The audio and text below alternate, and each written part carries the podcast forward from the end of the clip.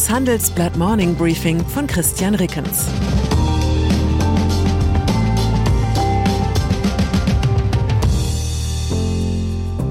Guten Morgen allerseits. Heute ist Montag, der 24. Oktober 2022. Und das sind unsere Themen. Machtvakuum in London, Machtdemonstration in Peking und Machterhalt in Tübingen. Nach einer kurzen Unterbrechung geht es gleich weiter. Bleiben Sie dran. Die Welt steht vor gewaltigen Herausforderungen. Zum einen die Energiewende voranzutreiben und gleichzeitig den Klimawandel einzudämmen. Und auch der Energieträger Wasserstoff gewinnt weltweit immer mehr an Bedeutung. Doch wie geht es weiter? Erfahren Sie mehr auf dem Handelsblatt Wasserstoffgipfel 2024 am 12. und 13. Juni in Essen. Infos unter handelsblatt-wasserstoffgipfel.de. Mit dem Vorteilscode Wasserstoff 2024 erhalten Sie einen Rabatt von 15% auf die Tickets.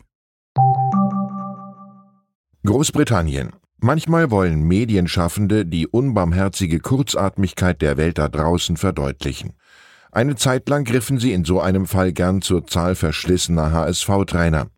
Doch der Zweitligist aus Hamburg hat nun bereits seit über einem Jahr denselben Coach. Ein neuer Vergleichsmaßstab muss her. Wie wäre es damit? Mein Kollege Hans-Jürgen Jakobs hat in seinen viereinhalb Jahren als Hauptautor des Handelsblatt Morning Briefing drei britische Premierministerinnen bzw. Premierminister erlebt. Und hätte Hans-Jürgen die Amtsgeschäfte dieses Newsletters nur eine Woche später an mich übergeben, wären es wahrscheinlich sogar vier geworden. Seit heute bin ich Ihr neuer morgendlicher Gastgeber und darf Sie zunächst über die turbulenten Geschehnisse in London informieren.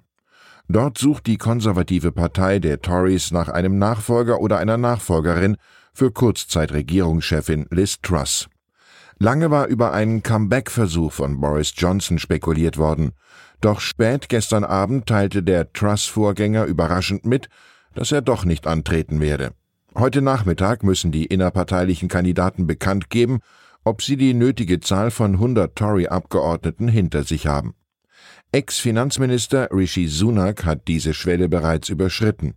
Im Rennen ist auch noch Penny Mordaunt konservative Mehrheitsführerin im Unterhaus. Sie ist aber mit bislang nur 24 Unterstützerinnen und Unterstützern weit abgeschlagen. Erreicht heute nur Sunak die 100er Marke, würde er automatisch neuer Parteichef und Premierminister. Schafft es auch Mordaunt über die Hürde, käme es zu einer Online-Stichwahl unter den rund 180.000 Mitgliedern der Konservativen. Was die Briten da derzeit aufführen, wirkt wie ein Heavy-Metal-Festival der Demokratie. Laut, chaotisch und bisweilen wie eine Parodie auf das eigene Genre. Und doch ist mir die Londoner Variante des politischen Machtkampfes tausendmal lieber als die geisterhafte Choreografie, mit der in Peking am Wochenende die neuen Verhältnisse zementiert wurden. China. Auf dem dortigen Parteitag der Kommunistischen Partei, kurz KP, führten Ordner Ex-Parteichef Hu Jintao augenscheinlich gegen dessen Willen aus dem Sitzungssaal. Viele Beobachter werten die Aktion als Machtdemonstration des alten und neuen Parteichefs Xi Jinping. Staatsmedien erklärten den Vorfall hingegen mit Unwohlsein des 79-jährigen Hu. Das Schöne an beiden Begründungen, die eine muss die andere keineswegs ausschließen. Wer bei Xi in Ungnade fällt, hat schließlich allen Anlass zum Unwohlsein. Das Zentralkomitee der KP stimmte gestern erwartungsgemäß für eine dritte fünfjährige Amtszeit des 69-jährigen Xi als Generalsekretär. Die neue Führungsspitze der Partei deutet darauf hin, dass Xi sogar noch länger an der Macht bleiben will. Dafür sprechen laut unserer Peking-Korrespondentin Sabine Gusbett zwei Beobachtungen. Aufgrund ihres Alters ist keiner der sechs Männer aus der neuen KP-Spitze als Xi-Nachfolger geeignet, Zugleich besteht die neue Führungsriege ausschließlich aus Xi-Gefolgsleuten. Deutschland. Bundeswirtschaftsminister Robert Habeck gibt sich derweil im Handelsblatt-Interview keinen Illusionen über die wirtschaftliche Lage hierzulande hin. Die Inflation sei hoch, Deutschland käme 2023 in eine Rezession, das sei ein toxisches Gemisch. Es gehe darum, die gute Substanz unserer Wirtschaft durch die Krise zu bringen und ihre Investitionsfähigkeit zu wahren, auch damit die Transformation angegangen werden könne. Zukunft Habeck trifft einen wunden Punkt. Viele Unternehmen müssten jetzt eigentlich investieren, was die Konzernkassen hergeben. Schließlich gilt es gleich drei aktuelle unternehmerische Herausforderungen zu meistern. Sich erstens unabhängig zu machen von teuren fossilen Energieträgern. Zweitens dem Arbeitskräftemangel mit mehr Automatisierung und Rationalisierung zu begegnen. Und zugleich drittens die Suche nach neuen Geschäftsmodellen nicht zu vernachlässigen.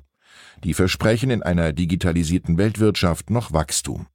Wachstum zeigt sich derzeit allerdings vor allem bei den Verbindlichkeiten deutscher Konzerne. Die Nettofinanzschulden der börsennotierten Unternehmen im DAX, MDAX und SDAX sind nach Handelsblattberechnungen binnen eines Jahres um 85 Milliarden Euro auf 533 Milliarden Euro gestiegen. Das ist so viel wie noch nie. Die Zinswende der Notenbanken lässt zudem die Kosten für neue Kredite drastisch steigen.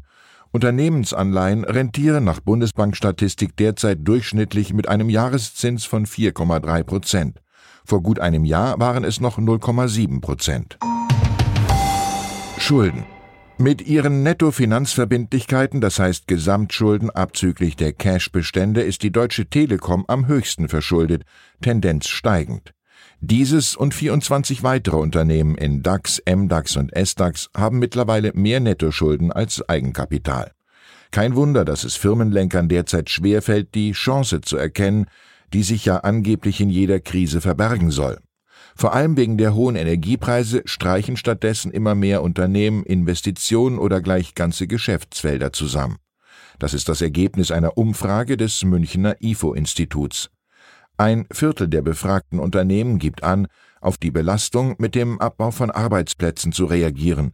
17 Prozent wollen ihre energieintensiven Geschäftsfelder in Deutschland aufgeben.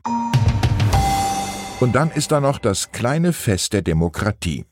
Das feierten gestern die rund 90.000 Tübingerinnen und Tübinger. Die Wiederwahl von Langzeit-Oberbürgermeister Boris Palmer erinnert dabei weniger an politischen Heavy Metal als an das randständige Genre des Folkpunk dissonant und rebellisch. Palmers grünen Mitgliedschaft ruht derzeit wegen diverser verbaler Ausfälle. Er hatte von der eigenen Partei eine Gegenkandidatin vor die Nase gesetzt bekommen. Sie blieb erfolglos. Ich meine, unabhängig davon, was man von Palmer hält, zeugen solche regionalen Widerspenstigkeiten gegen die Parteiendemokratie von einer wirklich lebendigen Volksherrschaft. Prädikat erhaltenswert. Ich wünsche Ihnen einen Tag mit dem richtigen Maß an Dissonanz. Herzliche Grüße, Ihr Christian Rickens. Zur aktuellen Lage in der Ukraine. EU-Kommissionspräsidentin Ursula von der Leyen und Bundeskanzler Olaf Scholz wollen einen Marshallplan für die Ukraine.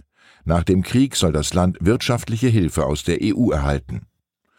Zwei Wochen sind seit dem Anschlag auf die Krimbrücke vergangen und die Probleme zeigen sich immer deutlicher. Die wichtigste Versorgungsroute der russischen Südfront wird nach der Explosion zur Dauerbaustelle. Weitere Nachrichten finden Sie fortlaufend auf handelsblatt.com/Ukraine. Das war das Handelsblatt Morning Briefing von Christian Rickens, gesprochen von Peter Hofmann. Die deutsche Wirtschaft steht am Scheideweg. Um wettbewerbsfähig zu bleiben, müssen Unternehmen wichtige Transformationen anstoßen. Ab dem 24. April diskutiert die Restrukturierungsbranche Strategien für die Zukunft von Unternehmen. Mit dabei sind unter anderem Dr. Thomas de Maizière, Evelyn Freitag und Professor Dr. Ulrike Malmendier. Mit dem Vorteilscode Restrukturierung24 erhalten Sie 15% Rabatt. Alle Informationen finden Sie auf handelsblatt-restrukturierung.de.